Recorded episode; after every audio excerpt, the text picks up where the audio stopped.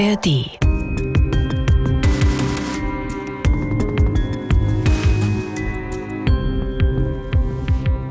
Einen Tag vor Halloween. Am Abend. Ein Mann schiebt sein Fahrrad durch eine Straße in Berlin. Plötzlich hört er ein Stöhnen. Er schaut zu einem Fenster im Hochparterre und sieht dort das blutüberströmte Gesicht einer geknebelten und gefesselten Frau mit nacktem, blutverschmiertem Oberkörper. Sie hat den heruntergelassenen Rollladen ein Stück weit nach oben gestemmt, versucht verzweifelt auf sich aufmerksam zu machen. Ein früher Halloween-Scherz, denkt der Mann. Aber nur einen Moment. Dann wird ihm klar, hier geht es um Leben und Tod. Im Visier. Verbrecherjagd in Berlin und Brandenburg. Ein Podcast vom RBB. Mit Elvira Sievert. Eine Frau mit großer Leidenschaft für spannende Kriminalfälle und meine Kollegin beim Fahndungsmagazin Täter, Opfer, Polizei im RBB und mit Uwe Madel. Dem Mann, der viele dieser Fälle von Anfang an begleitet hat, Ehrenkommissar bei der Polizei Brandenburg und seit mehr als 30 Jahren Autor und Moderator bei Täteropferpolizei. Was machen wir? Wir erzählen wahre Geschichten von Verbrechen aus Berlin und Brandenburg. Ich muss sagen, ich bin heute besonders froh, dich an meiner Seite zu haben, denn allein ist dieser Fall heute schwer auszuhalten.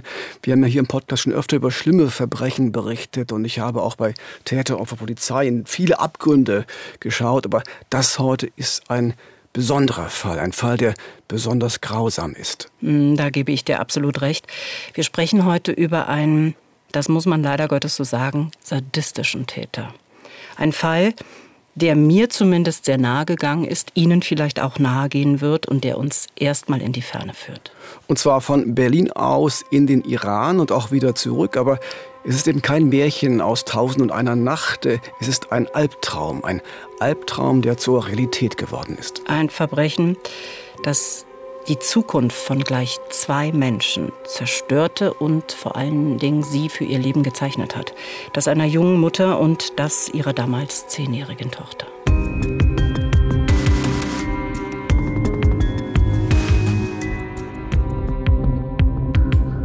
Der Albtraum geschieht vor rund elf Jahren. In einem Haus in der Langenscheidstraße in Berlin-Schöneberg. Der Täter kommt am frühen Morgen des 30. Oktober 2012. Eigentlich möchte die Tochter gleich in die Schule gehen, als sie einem Mann arglos die Wohnungstür öffnet. Doch der hat plötzlich ein Messer in der Hand und bedroht das Mädchen damit. So hält er auch die Mutter erstmal in Schach. Ja, so beginnt der Fall damals. Zunächst morgendliche Routine. Mutter und Tochter haben gefrühstückt, das Mädchen will zur Schule und dann ist da plötzlich dieser Typ mit dem Messer. Eine schnelle, eine skrupellose Attacke auf die zehn Jahre alte Tochter, aber eigentlich, eigentlich meinte er die Mutter. Und das ist ein ganz perfides Spiel, was der Mann in diesem Moment beginnt. Der Mutter droht er, die Tochter zu töten, wenn sie nicht tut, was er will. Und dem Mädchen droht er umgekehrt, die Mutter zu töten, wenn es schreien oder sich wehren sollte.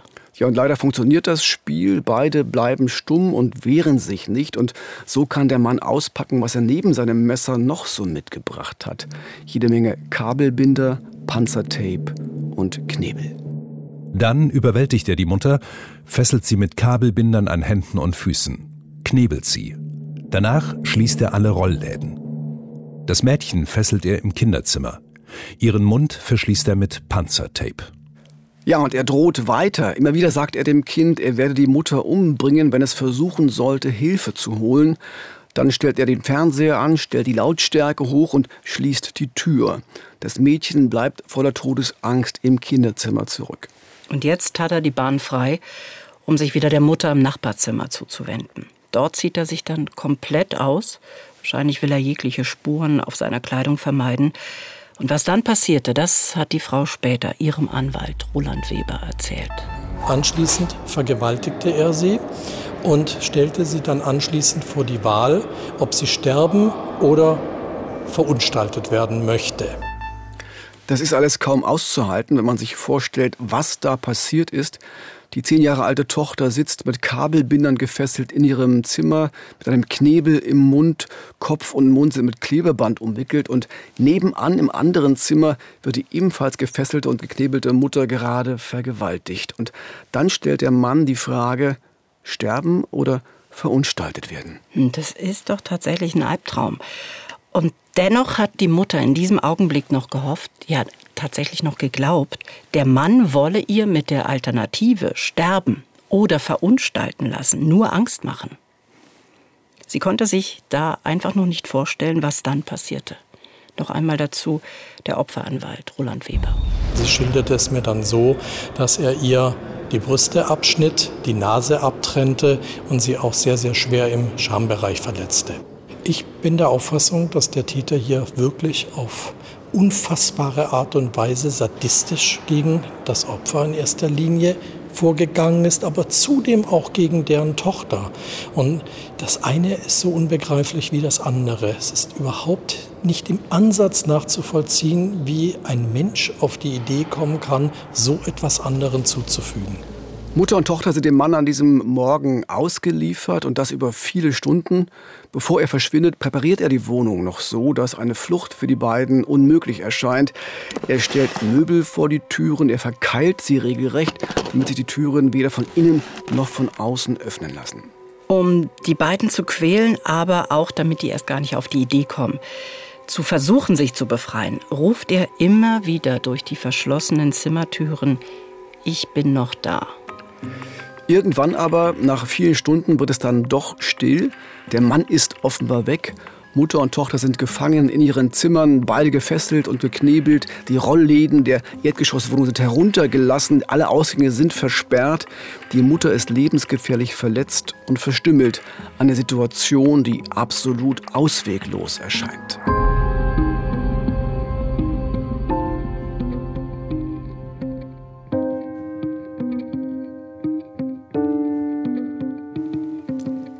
Aber manchmal ist es so, wenn gar keine Hoffnung mehr ist, wenn es eigentlich keinen Ausweg mehr gibt, dann können Menschen doch noch einmal besondere Kräfte freisetzen.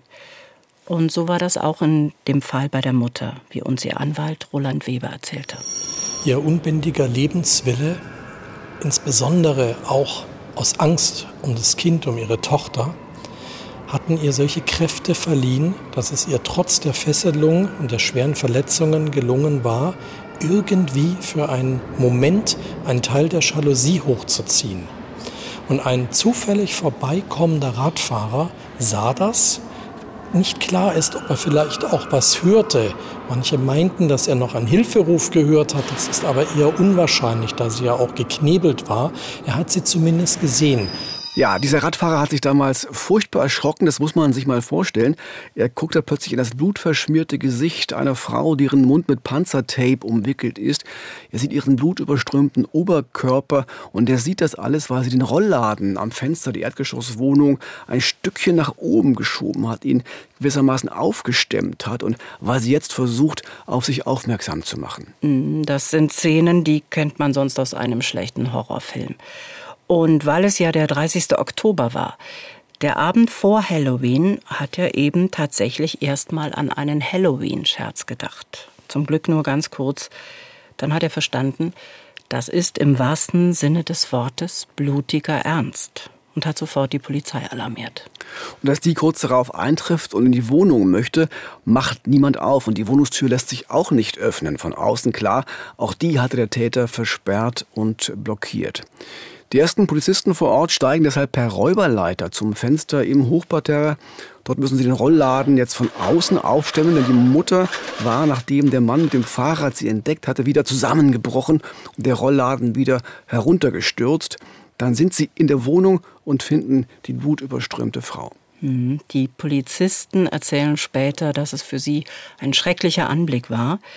Auch als sie die Knebel bei der Frau entfernten, ruft die immer wieder Mein Kind, mein Kind, obwohl sie ja lebensgefährlich verletzt war und schon stark geschwächt ist. Hat die Angst um ihre Tochter diese Frau offenbar noch einmal mit neuer Kraft versorgt. Inzwischen haben die Polizisten die Tochter im Nachbarzimmer gefunden und erst als die Mutter die Stimme ihrer Tochter hört und die Polizisten ihr versichern, dass das Mädchen lebt und es ihm gut geht, da verliert die Frau das Bewusstsein, da sind die letzten Reserven erschöpft. Mutter und Tochter kommen sofort ins Krankenhaus, die Mutter wird notoperiert und ihr Leben gerettet im wirklich letzten Augenblick.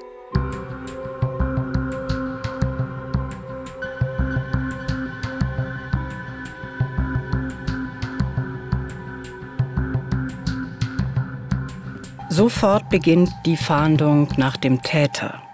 Denn, das haben wir bisher noch nicht erwähnt, Mutter und Tochter kennen diesen Mann. Sonst hätte ihn die Tochter vermutlich an diesem Morgen auch nicht einfach in die Wohnung gelassen. Es ist der Ex-Freund der Frau. Sein Name Omid R. Die beiden waren bis vor kurzem ein Paar. Die Mutter hatte sich von Omid R. getrennt. Als er an diesem Morgen an der Wohnungstür stand, da hat er der Tochter erzählt, er wolle noch irgendwelche Papiere abgeben. Die Tochter hatte ihm geglaubt, wäre die Mutter an der Wohnungstür gewesen, hätte sie ihn vermutlich nicht hereingelassen. Wer der Mann ist, der der Frau das angetan hatte, das ist also relativ schnell klar. Die Frage ist, wo ist er jetzt? Und da drängt dann tatsächlich auch die Zeit. Deshalb haben wir damals 2012 äh, auch nach dem Mann gefahndet in unserem Magazin Täter, Opfer, Polizei mit Foto und mit Namen des Täters. Die Ermittler haben damals wirklich sehr schnell reagiert und die Öffentlichkeitsfahndung aktiviert, denn es gab die Befürchtung, dass sich der Täter möglicherweise ins Ausland absetzen könnte. Man entschied sich für einen internationalen Fahndungsaufruf und zwar auf Deutsch, Englisch, Holländisch und Arabisch. Deutsch, Englisch, Holländisch, Arabisch, das ist eine ziemlich wilde Sprachenmischung, in die dieser Fahndungsaufruf übersetzt wurde damals. Und das hat mit dem Hintergrund des Täters zu tun. Omid R. hatte die niederländische Staatsbürgerschaft und iranisch-irakische Wurzeln. Und er hat offenbar als IT-Techniker gearbeitet und sich seit Anfang 2012 in Deutschland aufgehalten. Die ersten Ermittlungen ergaben auch, dass er mit Hilfe seiner IT-Fähigkeiten gezielt versucht hatte, vor allem Iranerinnen kennenzulernen. So erzählte uns das damals Stefan Redlich von der Polizei Berlin. Wir gehen zurzeit davon aus, dass er aufgrund der Sprachkenntnisse, die er hat, er spricht ja Persisch und auch Arabisch, äh, mit der äh, deswegen Frauen aus dieser Region äh, gesucht hat und zu denen Kontakt aufgenommen hat. Er hat auch eine Internetseite geschaltet, wo er speziell für Frauen aus dem Iran Angebote gemacht hat ähm, und ihnen Hilfe angeboten hat. Es kann sein, dass er darüber versucht hat, diese Frauen ähm, kennenzulernen und Kontakte zu knüpfen. Und tatsächlich hatte er genau so auch sein Opfer kennengelernt. Eine Iranerin, Mutter der zehnjährigen Tochter, eine attraktive Frau, die zeitweise auch als Model gearbeitet hatte. Wir werden hier aus Sicherheitsgründen den Namen der Frau nicht nennen, das ist klar. Das war auch ihr Wunsch und wir werden uns natürlich daran halten. Mutter und Tochter waren noch nicht lange in Berlin, als Omid R. Kontakt zur Mutter aufnahm. Die freute sich am Anfang über diesen Kontakt, auch über die Unterstützung. Was für ein netter Mann, hatte sie zunächst gedacht und sich öfter mit ihm getroffen. Und dann nach einiger Zeit wurden sie ein Paar. Allerdings wurde Omid R. mit der Zeit unerträglich eifersüchtig. Er wollte sie immer stärker kontrollieren, checkte ihr Handy, beschränkte immer stärker ihre Freiheiten und dann gab es natürlich immer wieder Streit deshalb. Und genau deswegen hatte sie sich von ihm getrennt. Nur, dass eine Frau ihn abwies, das wollte er offenbar nicht so einfach hinnehmen. Genau, Omid R. hatte damit ganz offensichtlich ein großes Problem und äh, es wird dann auch schnell ganz deutlich, dass er insgesamt ein gestörtes Verhältnis zu Frauen hatte. Denn für die Ermittler wird zu diesem Zeitpunkt klar, die 36 Jahre alte Mutter und ihre Tochter sind offenbar nicht die ersten Opfer von Omid R. Dazu noch einmal Stefan Redlich von der Polizei Berlin. Die Ermittlungen haben ergeben, dass er schon eine ähnliche Straftat verübt hat. Er hat schon mal eine Frau angegriffen in einem anderen europäischen Land und ist dort dafür auch verurteilt worden. Diese frühere Tat hatte Omid R. in den Niederlanden begangen und tatsächlich gibt es viele Parallelen zum neuen Verbrechen in Berlin-Schöneberg. Das Opfer damals war ebenfalls eine Partnerin oder Ex-Partnerin von ihm und auch sie hatte er zuerst vergewaltigt und dann fast umgebracht. Und dafür stand er dann in den Niederlanden auch vor Gericht wegen Vergewaltigung, wegen versuchten Totschlags und hatte dafür dann auch mehrere Jahre im Gefängnis gesessen. Offenbar also ein Mann, der sehr große Probleme mit Frauen hat und gleichzeitig keine Skrupel vor Gewalt. Und genau diese Befürchtung hatte die Polizei in Berlin damals auch. Und umso dringlicher warnte sie damals in unserer Sendung die Frauen in Berlin und Brandenburg. Aufgrund der bisherigen Tat und dem, was man ihm jetzt hier vorwirft, gehen wir davon aus, dass er äh, zu schwerster Gewalt gegen Frauen neigt. Und deswegen besteht natürlich auch eine Gefahr für Frauen, die ihn jetzt kennenlernen und ähm, die äh, vielleicht dann in eine ähnliche Situation kommen. Das heißt, damals hat die Polizei befürchtet, dass Omid R. mit seiner Masche in Berlin in Deutschland weitermachen könnte. Doch schnell wurde klar, der damals 44-Jährige war abgetaucht und vermutlich längst außer Landes, denn trotz der groß angelegten Öffentlichkeitsverhandlung mit Fotos und Namen konnte er nirgendwo entdeckt werden. Wobei das, muss man dazu sagen, nicht auf mangelhafte Polizeiarbeit zurückzuführen war. Wie später herauskam, hat sich der gesuchte Omid R. quasi direkt nach der Tat abgesetzt ins Ausland. Er hatte sich schon vor der Bluttat ein Flugticket in die Türkei gekauft und ist dann von dort auf dem Landweg weiter bis in den Iran gereist. Und das heißt für die Ermittler in Berlin damals keine Chance.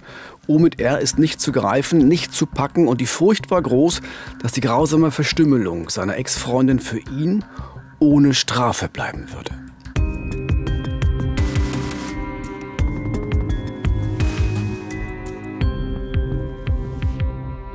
Wir sind im Visier Verbrecherjagd in Berlin und Brandenburg und alle Folgen unseres Podcasts finden Sie in der ARD Audiothek. Wir schauen gerade ins Jahr 2012 zurück.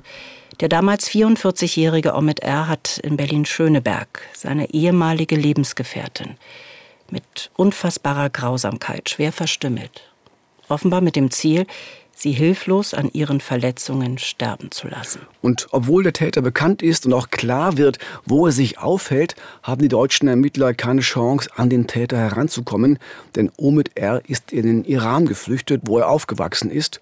Und dort herrscht das islamische Rechtssystem, das sich an der Scharia orientiert, was etwa bedeutet, für Diebstahl, Abschlagen einer Hand, für Ehebruch, Steinigung und für Homosexualität oder die Abkehr vom Islam die Todesstrafe. Also ein völlig anderes Rechtssystem als bei uns. Da gibt es keinerlei Zusammenarbeit zwischen deutschen und iranischen Behörden, geschweige denn ein Auslieferungsabkommen. Und der Täter Omid R., der glaubte sich tatsächlich dadurch in Sicherheit. Aber, und das hat ihn vermutlich selbst überrascht, noch im November 2012, also nur wenige Wochen nach der Tat, ist er im Iran dann doch verhaftet worden. Das ist schon interessant, denn es gab ja eigentlich keine Zusammenarbeit mit den deutschen Ermittlern. Ja, das ist eine spannende Frage, wirklich, denn bis heute ist nicht klar, wie das genau gelaufen ist. Nur eines ist sicher, die deutschen Ermittler hatten damit nichts zu tun. Vermutlich hat ein Anwalt von Mutter und Tochter, die ja auch Iranerinnen sind, den Inhalt der deutschen Ermittlungsakten an Verwandte der Opfer im Iran weitergegeben und die haben dann die Akten zur örtlichen Polizei gebracht oder zur iranischen Staatsanwaltschaft. Und Ahmed R. wurde tatsächlich verhaftet. Es kam im Iran dann auch zum Prozess. Allerdings ging es in den Verhandlungen, soweit wir das zumindest aus der Ferne hier beurteilen können, zwar auch um die brutale Verstümmelung und Fastermordung seiner Ex-Freundin. Vor allem aber ging es um die Verbreitung pornografischer Bildchen im Internet. Und das scheint nach iranischem Rechtsverständnis die schlimmere Tat gewesen zu sein, zumal Omid R. im dortigen Prozess behauptet hatte, dass sein Opfer in Berlin nach islamischem Recht seine Ehefrau gewesen wäre und dass sie ihn betrogen hätte. Er wollte damit offenbar suggerieren, dass er jedes Recht hatte, sie zu bestrafen. Zumal, das hast du ja schon gesagt, bei Ehebruch im Iran die Todesstrafe droht. Verurteilt wurde er dann schließlich trotzdem, Allerdings ist nicht ganz klar, welche Strafe verhängt wurde. Noch einmal Opferanwalt Roland Weber dazu. Ob er allerdings wegen der Taten in Berlin überhaupt eine Strafhaft abgesessen hat, entzieht sich meiner Kenntnis, denn wir haben hier nur partielle Unterlagen aus dem Iran zur Verfügung gestellt bekommen. Danach sieht es nicht so aus, als ob er wegen dieser Sache hier überhaupt eine Strafe verbüßt hat. Staatsanwalt Philipp Hujo hat später in Deutschland nochmal versucht, den Prozess im Iran zu rekonstruieren und auch das Urteil einzuordnen. Und er kam zu dem Schluss, dass Omid R. vermutlich für alle Tatvorwürfe gemeinsam bestraft wurde. Im Iran ist der Angeklagte ähm, auch ähm, für das Verbreiten pornografischen Materials und ähm, obszöner Bilder verurteilt worden. Er hat hierfür auch eine Freiheitsstrafe von über sieben Jahren erhalten. Und dazu gab es dann auch noch 150 Peitschenhiebe. Diese Strafe ist allerdings äh, wohl niemals vollstreckt worden. Leider möchte man da ja fast sagen, angesichts einer so milden Strafe für das, was er seiner Ex-Freundin und ihrer Tochter angetan hatte. Noch dazu, weil Omid R. diese Strafe gar nicht komplett absitzen musste, denn bereits 2019, nach sechs Jahren Haft, da kam er in den Genuss einer Amnestie, einer Generalamnestie zum 40. Jahrestag der Islamischen Revolution. Und plötzlich, plötzlich war er wieder frei.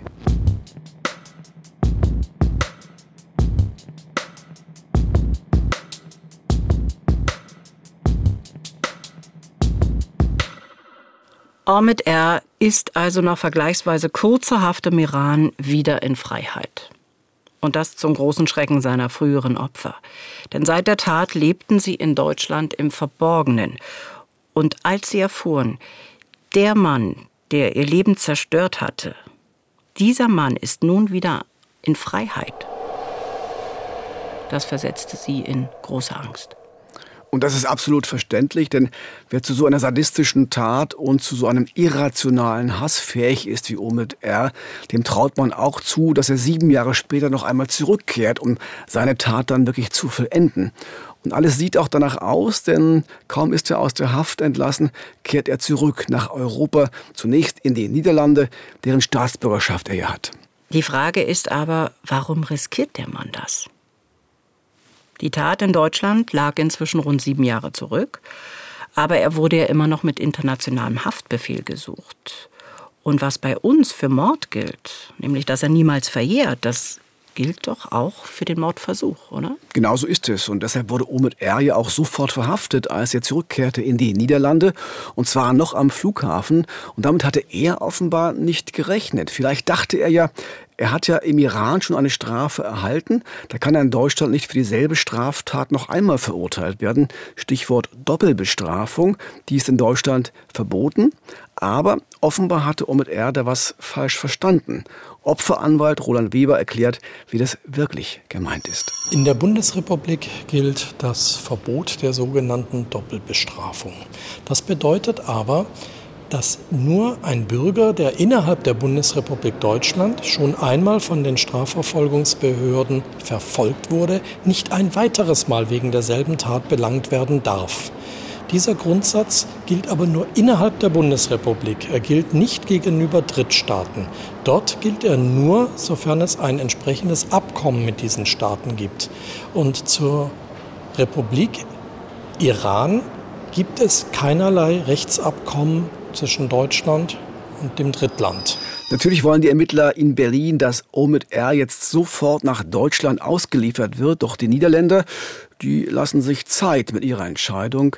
Mehr als ein Jahr. Meine Güte, für seine beiden Opfer, also die Mutter und ihre Tochter, muss das ja eine schreckliche Situation gewesen sein.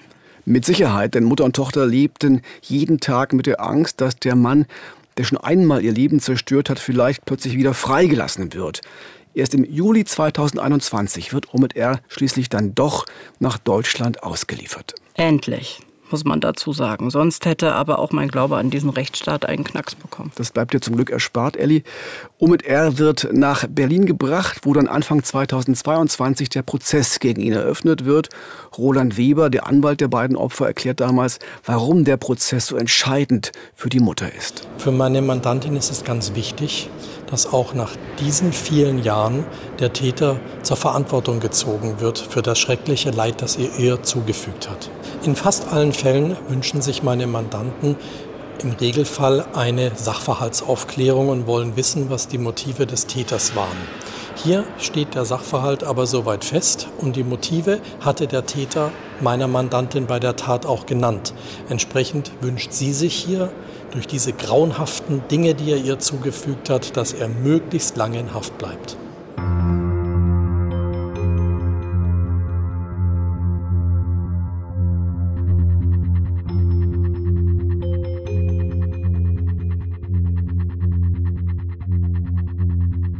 Als 2022 der Prozess vor dem Landgericht in Berlin startet, da sind die beiden Opfer nicht im Gerichtssaal.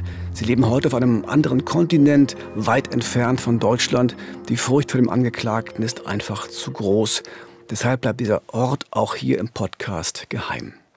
Und womit er? Er versteckt sich zum Prozessauftakt hinter einer Silberfolie. Er will nicht gefilmt werden. Aber während des Verfahrens muss er sich natürlich offen zeigen. Und da sieht man, er hat sich stark verändert. Hatte er früher kurzes Haar und war glatt rasiert, so trägt er jetzt langes Haar, zu einem Zopf gebunden und einem Bart, in den er Perlen eingeflochten hatte. Staatsanwalt Philipp Huju erhebt im Prozess die Anklage. Sie lautet auf versuchten Doppelmord, Freiheitsberaubung, schwere Körperverletzung und Vergewaltigung. Ja, Gegenstand der Anklage ist eine in besonderem Maße verabscheuenswürdige Tat, äh, besonders verwerflich das gilt ähm, für die Begehungsweise wie auch für die Motivation. Die Staatsanwaltschaft geht davon aus, dass der Angeklagte grausam handelt, dass er dieses Mordmerkmal erfüllt, dass er aber auch aus niedrigen Beweggründen handelt. Und diese Beweggründe werden dann im Prozess nochmal genauer benannt. Mutter und Tochter werden per Videoschalte als Zeuginnen vernommen. Das Gericht wollte ihnen nicht zumuten, noch einmal ihrem Paniker gegenübertreten zu müssen. In diese Aussage beschreibt die Mutter dann, wie ihr Freund immer tyrannischer wurde, bis sie sich schließlich von ihm trennte, was er nicht akzeptieren konnte. Er hatte dann zu ihr gesagt, das käme nicht vor, eine Trennung wäre für ihn ausgeschlossen und wenn sie sich jetzt von ihm trennen will, dann soll sie auch kein anderer mehr anfassen dürfen, deswegen müsse er sie ihrer Weiblichkeit berauben. Er hat sie also ganz bewusst und ganz gezielt so entsetzlich verstümmelt. Und danach soll er zu ihr gesagt haben, jetzt bist du nicht mehr schön. Während der Verhandlungen wird nochmal deutlich, was für ein Martyrium diese Tat für die Opfer war. Die zehn Jahre alte Tochter, die gefesselt und geknebelt, die Schreie und die Todesangst ihrer Mutter im Nachbarzimmer mithören musste. Die Mutter, der Unfassbares angetan wurde und die vor allem Angst um ihre Tochter hatte. Und auch Polizisten und Rettungskräfte haben ausgesagt, die sich am Tatort übergeben mussten, weil alles, was sie dort sahen, kaum zu ertragen war. Und es wurde im Prozess auch deutlich, nach der Rettung war der Schrecken für die Opfer ja lange nicht vorbei. Die Mutter überlebte damals zwar knapp, aber diese schweren Verletzungen, diese schweren Verstümmelungen, die blieben ja, die waren ja nicht einfach verschwunden. Meine Mandantin ist eine sehr, sehr starke Frau. Das hat mich von Anfang an aufs äußerste beeindruckt, wie sie mit diesen schweren Verletzungen umgegangen ist. Denn man kann sich leicht vorstellen, solche schwersten physischen Verletzungen haben auch eine erhebliche Auswirkung auf die Psyche. Es waren unzählig viele Operationen notwendig. Weiterhin brauchte sie langjährige psychische und psychologische Unterstützung und das hat sie geschafft. Und dann hat sie eines Tages für sich beschlossen, sie möchte das alles hier hinter sich lassen und ist mit ihrer Tochter ins Ausland gegangen. Und soweit ich das beurteilen kann, geht es ihr den Umständen entsprechend relativ gut. Das sind auch gute Nachrichten, die der Anwalt da uns äh, sagt. Aber natürlich kann man solche furchtbaren Erfahrungen nie wirklich hinter sich lassen, zumal ja lange die Angst da war, dass der Täter noch einmal zurückkehren könnte. Deshalb haben sich auch Mutter und Tochter in den Jahren nach der Tat versteckt, immer wieder versucht, unter dem Radar zu bleiben, nicht aufzufallen. Als Omid R. dann 2019 aus dem Gefängnis im Iran entlassen wurde, da haben die beiden dann fluchtartig Deutschland und auch Europa verlassen.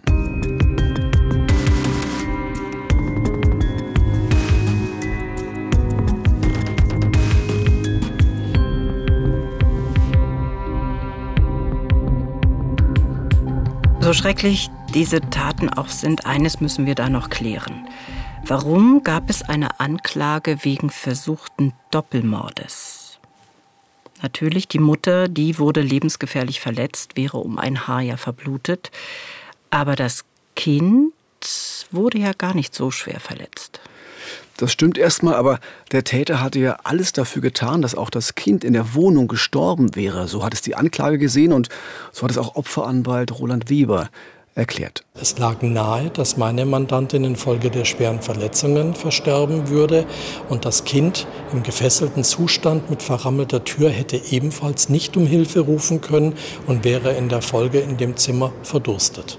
Da bleiben einem irgendwie die Worte weg, oder? Das ist unfassbar. Das lässt einen wirklich komplett entgeistert zurück, äh, komplett verständnislos. Auch Staatsanwalt Philipp Hujo sagt, das war für ihn definitiv in Anführungszeichen kein normaler Fall. Das gilt für die besondere Brutalität, die hier ähm, der Angeklagte hat walten lassen. Das ist etwas, was man doch nicht so häufig sieht. Dieser entmenschlichende Charakter, dieser ähm, Hass, der in dieser Tat ähm, doch zum Ausdruck kommt. Omid R. hat im Prozess versucht, alles weniger dramatisch darzustellen. Er sagte, er wollte seine Opfer nicht töten, er habe auch keinen Hass auf Frauen und die Tat sei auch nicht geplant gewesen. Seine Version war, es kam zu einem Streit, den er eigentlich nicht wollte und dann hätte sich alles andere irgendwie ergeben. Er hätte also im Affekt gehandelt. Was für eine Erklärung muss man da sagen? Denn eins ist klar, Kabelbinder, Klebeband, Knebel, das Messer, das hat er alles dabei. Und er hat am Tatmorgen auch ganz bewusst die Tochter abgepasst, damit sie ihm die Tür öffnet, weil er wusste nämlich, dass seine Ex-Freundin ihn nicht reinlassen würde. Und Nochmal zur Erinnerung, er hatte sich ja sogar schon ein Flugticket für die sofortige Flucht nach der Tat besorgt. Genauso hat es im Prozess auch die Staatsanwaltschaft dargestellt. Für sie war klar, die Tat war geplant und erfüllte gleich mehrere Mordmerkmale wie Heimtücke, besondere Grausamkeit und niedere Beweggründe. Tja, und für den Prozess wichtig wurde dann auch die Vorgeschichte des Täters, nämlich, dass er ein Wiederholungstäter war. Die Tatsache, dass er in Holland schon einmal verurteilt worden war, weil er seine damalige Freundin ebenfalls vergewaltigt und dann fast getötet hätte, auch das floss dann in das Urteil des Berliner Gerichts mit ein. Ja, und ebenso wie das psychiatrische Gutachten. Der Psychiater, der Omid R. begutachtet hatte, der kam zu dem Ergebnis, dass der Mann sadistische und narzisstische Züge in sich trage und weiterhin gefährlich sei. Bezeichnend ist da diese eine Szene aus dem Prozess, die mehrfach von Prozessbeobachtern geschildert wurde. Nämlich während der Richter gerade die schrecklichen Taten des Angeklagten im Detail beschreibt, lächelt der und beißt in einen Schokokeks. Für Roland Weber, Anwalt von der Mutter und der Tochter, gab es deshalb für den Prozess damals ein ganz klares Ziel. Von diesem Täter geht meines Erachtens nach ein unfassbar hohes Gefährdungspotenzial für jede x-beliebige Frau in dieser und in anderen Gesellschaften aus, die sich auf ihn einlassen würden. Meines Erachtens nach kann es sich hier nur als angemessene Strafe um eine lebenslange Freiheitsstrafe mit anschließender Sicherungsverwahrung handeln. Am letzten Verhandlungstag hat der Angeklagte dann ein sechsstündiges Schlusswort gehalten. Allein das ist schon ungewöhnlich. Und weiter darauf beharrt, dass er seine Opfer nicht töten wollte und dass er ein anderer Mensch geworden sei und dass er sich außerdem vom Schwurgericht schlecht behandelt fühlt, denn er habe für die Tat ja schon im Iran gebüßt. Seine Forderung damals, er will einfach nur Gerechtigkeit. Die hat er dann auch bekommen, allerdings anders, als er es sich wohl erhofft hatte. Für das Gericht war die Tat nämlich eindeutig ein Femizid. Der Mann vergewaltigte, quälte und verstümmelte seine Ex-Freundin, weil er sich an ihr rächen wollte, weil sie die Beziehung mit ihm beendet hatte. Dementsprechend war dann auch das Urteil wegen versuchten Mordes in zwei Fällen in Einheit mit Geiselnahme, schwerer Körperverletzung und Vergewaltigung wird Omid R. zu lebenslanger Haft verurteilt. Außerdem wird die besondere Schwere der Schuld festgestellt sowie eine anschließende Sicherungsverwahrung angeordnet. Mehr geht nicht. Das ist das härteste Urteil, was im deutschen Strafrecht möglich ist absolut angemessen, wie ich finde, in diesem Fall. Und insofern spielte auch keine Rolle, dass ihm für die Zeit im Gefängnis im Iran 1400 Tage Haft angerechnet wurden. Natürlich hat das Gericht äh, das Urteil auch begründet und das nicht nur mit der Schwere der Tat, sondern auch mit der hohen Gefährlichkeit, die Omid R. weiter in sich trägt, die weiter von ihm ausgeht. Also genau das, was Opferanwalt Roland Weber gefordert hatte. Omid R. wird also sehr, sehr lange hinter Gittern bleiben, vielleicht bis an sein Lebensende und das ist gut so. Und für die Mutter und die Tochter? bedeutet das, Sie können sich jetzt endlich wieder sicher fühlen. Nach wirklich so vielen Jahren der Angst. Ihr Anwalt war beeindruckt von der Stärke der beiden Frauen. Die Tochter ist ja inzwischen auch erwachsen. Sie ist mittlerweile 21 Jahre alt. Die beiden versuchen sich jetzt ein neues, ein, wenn man das so sagen kann, überhaupt normaleres Leben aufzubauen. Und wir, wir können nur hoffen, dass ihnen das auch tatsächlich gelingt.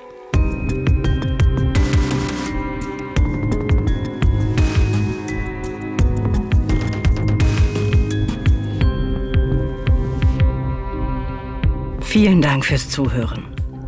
Wir sind im Visier, Verbrecherjagd in Berlin und Brandenburg. Und in zwei Wochen, da geht's hier weiter mit einer neuen Folge. Und auch das ist ein Verbrechen, das einen fassungslos macht. Ja, 2005 wurden im Osten Brandenburgs neun tote Babys entdeckt, abgelegt und versteckt in Eimern und Blumenkübeln. Die Mutter hatte sie lebend auf die Welt gebracht und dann sterben lassen. Bis heute ist die Frage nach dem Warum ungeklärt. Wir arbeiten diesen Fall noch einmal auf, gemeinsam mit der Staatsanwältin, die damals die Anklage vertreten hat, einem Rechtsmediziner und dem Verteidiger der Frau.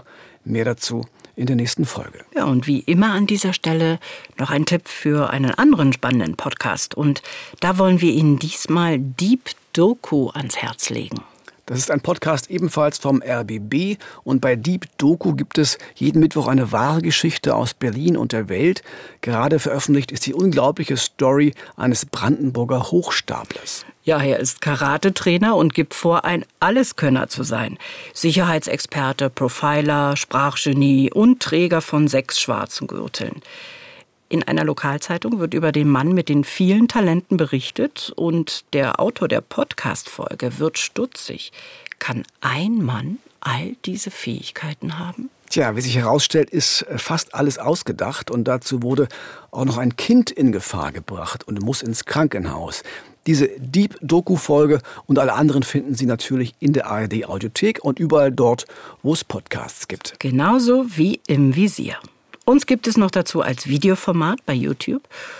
Und wenn es Ihnen heute gefallen hat, dann freuen wir uns über eine gute Bewertung und eine freundliche Rezension. Das war's für heute. Danke fürs Zuhören und so viel Zeit muss noch sein.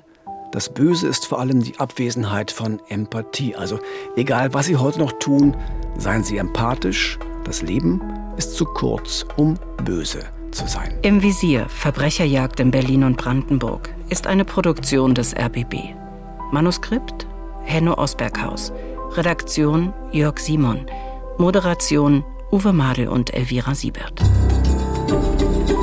Im Visier. Verbrecherjagd in Berlin und Brandenburg. Ein Podcast vom RBB.